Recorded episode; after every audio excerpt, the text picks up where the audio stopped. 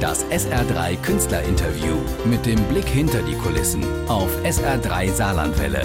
Immer wenn Stars bei uns zu Gast sind.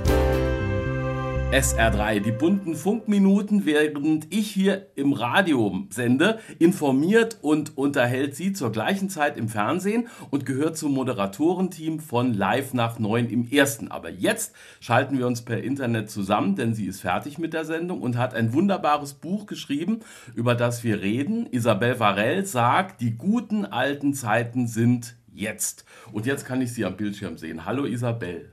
Hallo Christian, ich freue mich.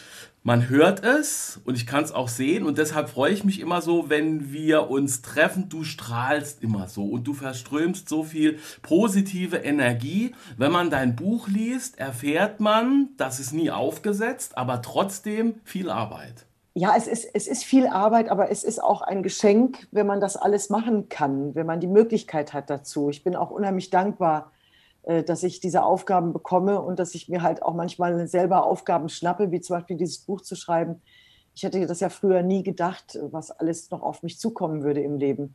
Dann hätte ich mir meine ganzen Existenzängste sparen können, die ich so in meinen, meinen persönlichen 30er Jahren hatte.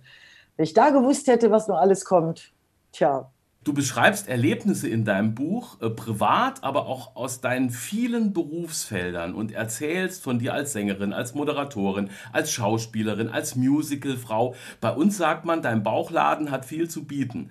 Äh, lese ich dein Buch, weiß ich, es ist natürlich Neugier, aber auch Sicherheitsdenken. Nicht alles auf ein Pferd setzen, damit keine schlechten Zeiten dir was anhaben können. Ähm, ja, das stimmt, Christian. Es war natürlich der Grund, warum ich äh, im Laufe meines Lebens immer wieder froh und glücklich war, dass man auf mich gekommen ist, obwohl ich gewisse Dinge vorher noch nie gemacht hatte. Also das Schauspiel kam in den 80er Jahren dazu, wurde auch im Laufe der Jahrzehnte dann eine feste Säule in meinem Leben, auch die Moderation. Äh, und es ist einfach nur mal so, dass ich, ähm, auch wenn manche sagen, man sollte sich auf eine Sache wirklich konzentrieren, für mich war das aber keine Option ich bin jetzt kein äh, Kind von reichen Eltern. Ich musste auch natürlich gucken, dass der Rubel immer rollt. Und heute bin ich unheimlich dankbar, weil diese, dieses breite Aufgestelltsein von mir hat auch meinen Kalender immer wieder gefüllt. Und dann kommt doch hinzu, dass ich ja unglaublich viel Freude habe an den unterschiedlichen Aufgaben. Und ich bin halt immer scheinbar angstfrei in diese neuen Aufgaben reingesprungen aber heute ist es halt das Schöne am Älterwerden, man kann die Dinge zugeben. Das Ganze war natürlich immer verbunden mit großen Zweifeln. Kann ich das? Versage ich da womöglich? Werde ich nicht anerkannt für das, was ich tue? Und dann ist im Laufe des Lebens dieses Ängste überwinden für mich äh, eigentlich immer so was unglaublich Erfüllendes gewesen. Und äh, jetzt, wo ich älter werde, jetzt steht ja die 60 vor der Tür, da sage ich mir eben, das, das, das darf nie aufhören in mir, äh, die, dieses, diese, diese Bereitschaft, Ängste zu überwinden. Ich möchte nicht im Älterwerden vorsichtig werden. Und das kann man ja auch so ein bisschen lernen, zu lesen, dass du irgendwie normal bist, nicht die Showfrau, der Licht aus dem Arsch scheint, sondern dass du hingefallen bist, dass du wieder aufgestanden bist, die Herausforderungen angenommen hast. Äh, das Buch ersetzt den Coach, äh, schreibt dein Freund Harpe Kerkeling. Ja. Also das ist von ihm natürlich ein Zitat, was für mich ein großes Geschenk ist, weil er empfindet es wirklich so und ich könnte das selbst ja nie behaupten. Ich habe eine Ausbildung zum systemischen Coach gemacht. Das beschreibe ich auch in meinem Buch. Das äh, habe ich gemacht, nicht um das beruflich äh, ähm, zu machen, um ein weiteres Standbein zu haben, sondern um gewisse Dinge in mir selbst besser zu begreifen. Warum bin ich so? Warum reagiere ich in gewissen Situationen so, wie ich das tue? Wo ich manchmal in, in Situationen im Leben dachte, man, für so eine innerlich kindliche äh, Verletztheitsreaktion äh, bist du doch eigentlich zu alt. Und da habe ich gedacht, ich muss was tun. Ich gehe zu einem Coach. Und dann war der nächste Gedanke, nee, ich werde Coach. Dann kann ich mich vielleicht in, im zukünftigen Leben selber coachen. Ein bisschen funktioniert das auch. Diese Ausbildung war dann eine unglaubliche Reise, die vielleicht auch für Menschen, die sich für Psychologie interessieren, so wie ich, sehr interessant sein könnte. Und HP hat diesen äh, Satz gesagt und mir dieses Zitat äh, gegeben für meinen Buchrücken, weil er eben wirklich so empfindet, weil er sagt, ähm, so offen und persönlich, wie du schreibst und wie du dich da nackt machst in diesem Buch, das, das sagt er, das hat, hat er noch nie bei jemand anders gelesen das war für mich natürlich auch ein schönes Kompliment und ist für mich auch der einzige Sinn, ein Buch zu schreiben. Warum soll ich ein Buch schreiben? Also Reich macht's nicht. Isabel Varell äh, hat schon viel aus ihrem Leben erzählt. Dschungelcamp, Ehe mit Trafi, Deutscher, Daily Soap, Rote Rosen. Jetzt neue Erlebnisse, aus denen wir alle ein bisschen was lernen können. Isabel, dein Scheitern am Ballermann, besoffene Grölis und du fühlst dich unwohl tief drinnen, dass die Stimme versagt. Das muss man ja erstmal wegstecken. Das war auch wirklich äh, für mich ein ziemlicher Hammer und ist eigentlich jetzt auch ganz schön, dass ich darüber so offen reden kann. Als es passiert ist, habe ich diese Geschichte ja erstmal schnell unter den Tisch fallen lassen und habe gedacht, Gott sei Dank hat das keiner mitgekriegt, außer diesem betrunkenen Menschen nachts. Ja, Christian, was soll ich dir sagen? Äh, das ist im Grunde genommen wieder so ein Ding. Man hat mir das angeboten, am Ballermann aufzutreten und ich habe gedacht, wieso bietet man mir das an? Da passe ich doch gar nicht hin. Ich bin ja nun wirklich nicht bekannt für Partysongs oder Hits. Und dann äh, hat mir Jürgen Drews eigentlich das so ein bisschen plausibel gemacht und hat gesagt, die wollen da was ändern, die wollen, dass echte Künstler dort live auftreten. Und ähm, dann habe ich mich darauf eingelassen und habe festgestellt, das geht einfach nicht. Ich schätze das sehr, dass es das gibt und ich will das auch gar nicht bewerten, äh, dass Menschen dort feiern. Aber Auftritte nachts um vier, wo ich normalerweise einen Schlafanzug anhabe, und dann vor Leuten aufzutreten, die gar nicht mehr die Kontrolle über sich haben und auch teilweise mir den Rücken zudrehen.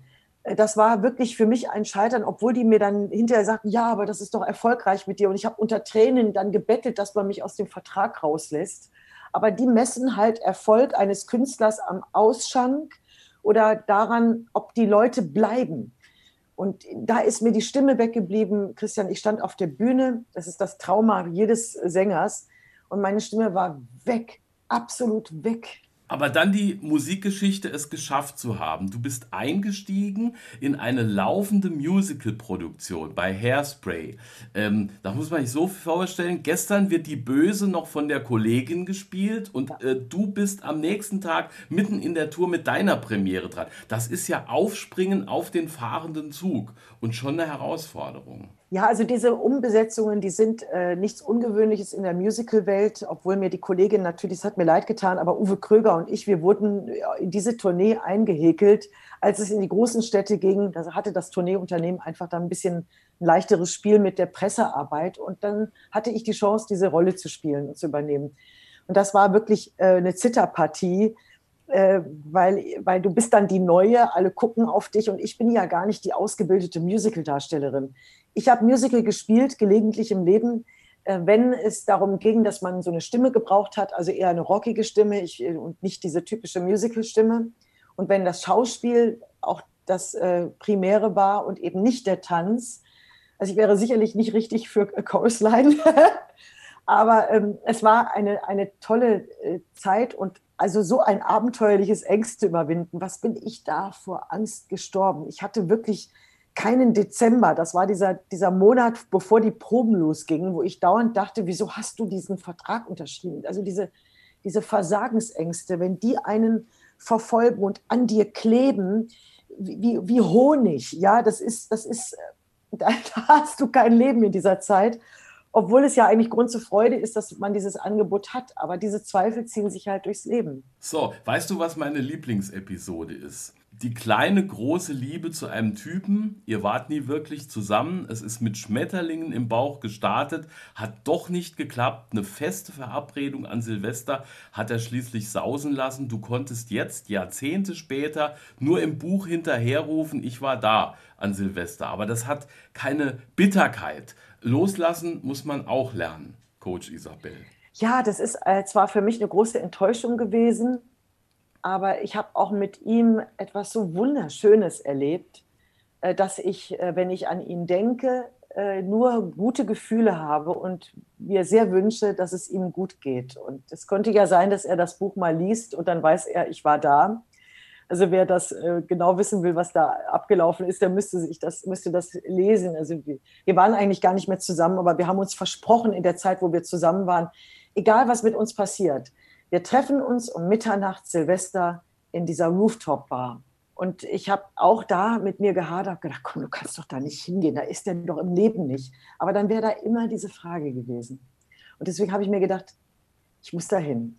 Es war irgendwie völlig bizarr und auch natürlich mit mit Schmerzen verbunden. Aber das ist das Leben. Und ich habe, das Schöne ist, ich kann jetzt ähm, diese Dinge aufschreiben und äh, beim, ich schreibe ja immer erstmal für mich. Das ist therapeutisch. Und dann für die Menschen, die es interessiert und die vielleicht eine Inspiration finden darin. Eine Nacktszene hat dein Buch auch.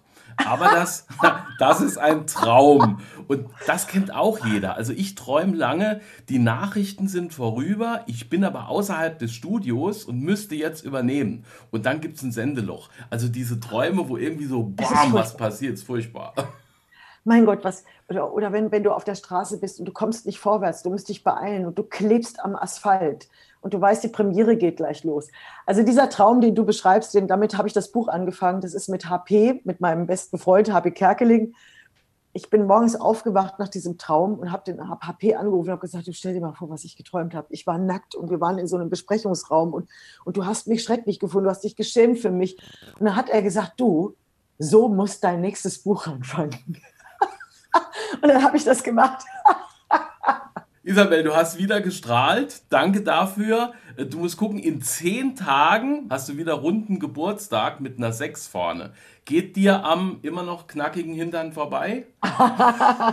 du kannst, woher weißt du? Also nicht so ganz wie sonst. Nullen haben mir nie was ausgemacht, ehrlich gesagt. Also während meine Freundinnen mit 30, 40, 50 alle schon so ein bisschen äh, ins Grübeln kamen. Das war bei mir überhaupt nicht. Aber bei der 60 äh, war dann schon jetzt mal so kurz der Gedanke da, oh weil die 60 hatte ja früher mal ein schlechtes Image. Also als ich jung war, da waren Menschen mit 60 in meinen Augen damals alt.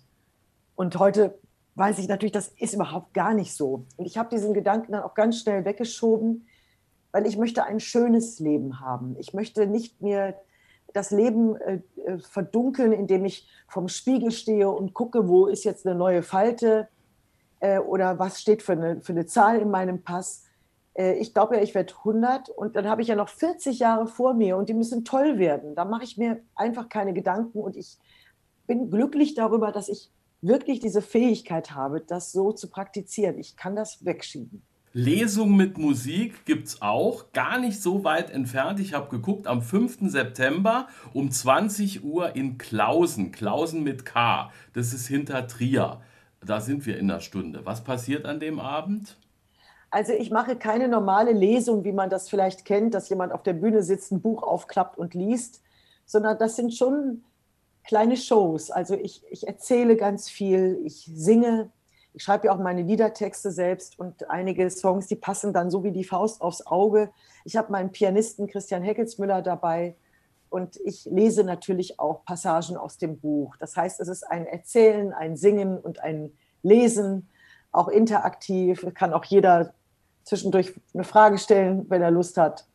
Äh, das macht unglaublich viel Freude und nach anderthalb Jahren Bühnenabstinenz freue ich mich sehr auf diese, auf diese Tournee. Das SR3 Künstlerinterview mit dem Blick hinter die Kulissen auf SR3 Saarlandwelle. Immer wenn Stars bei uns zu Gast sind.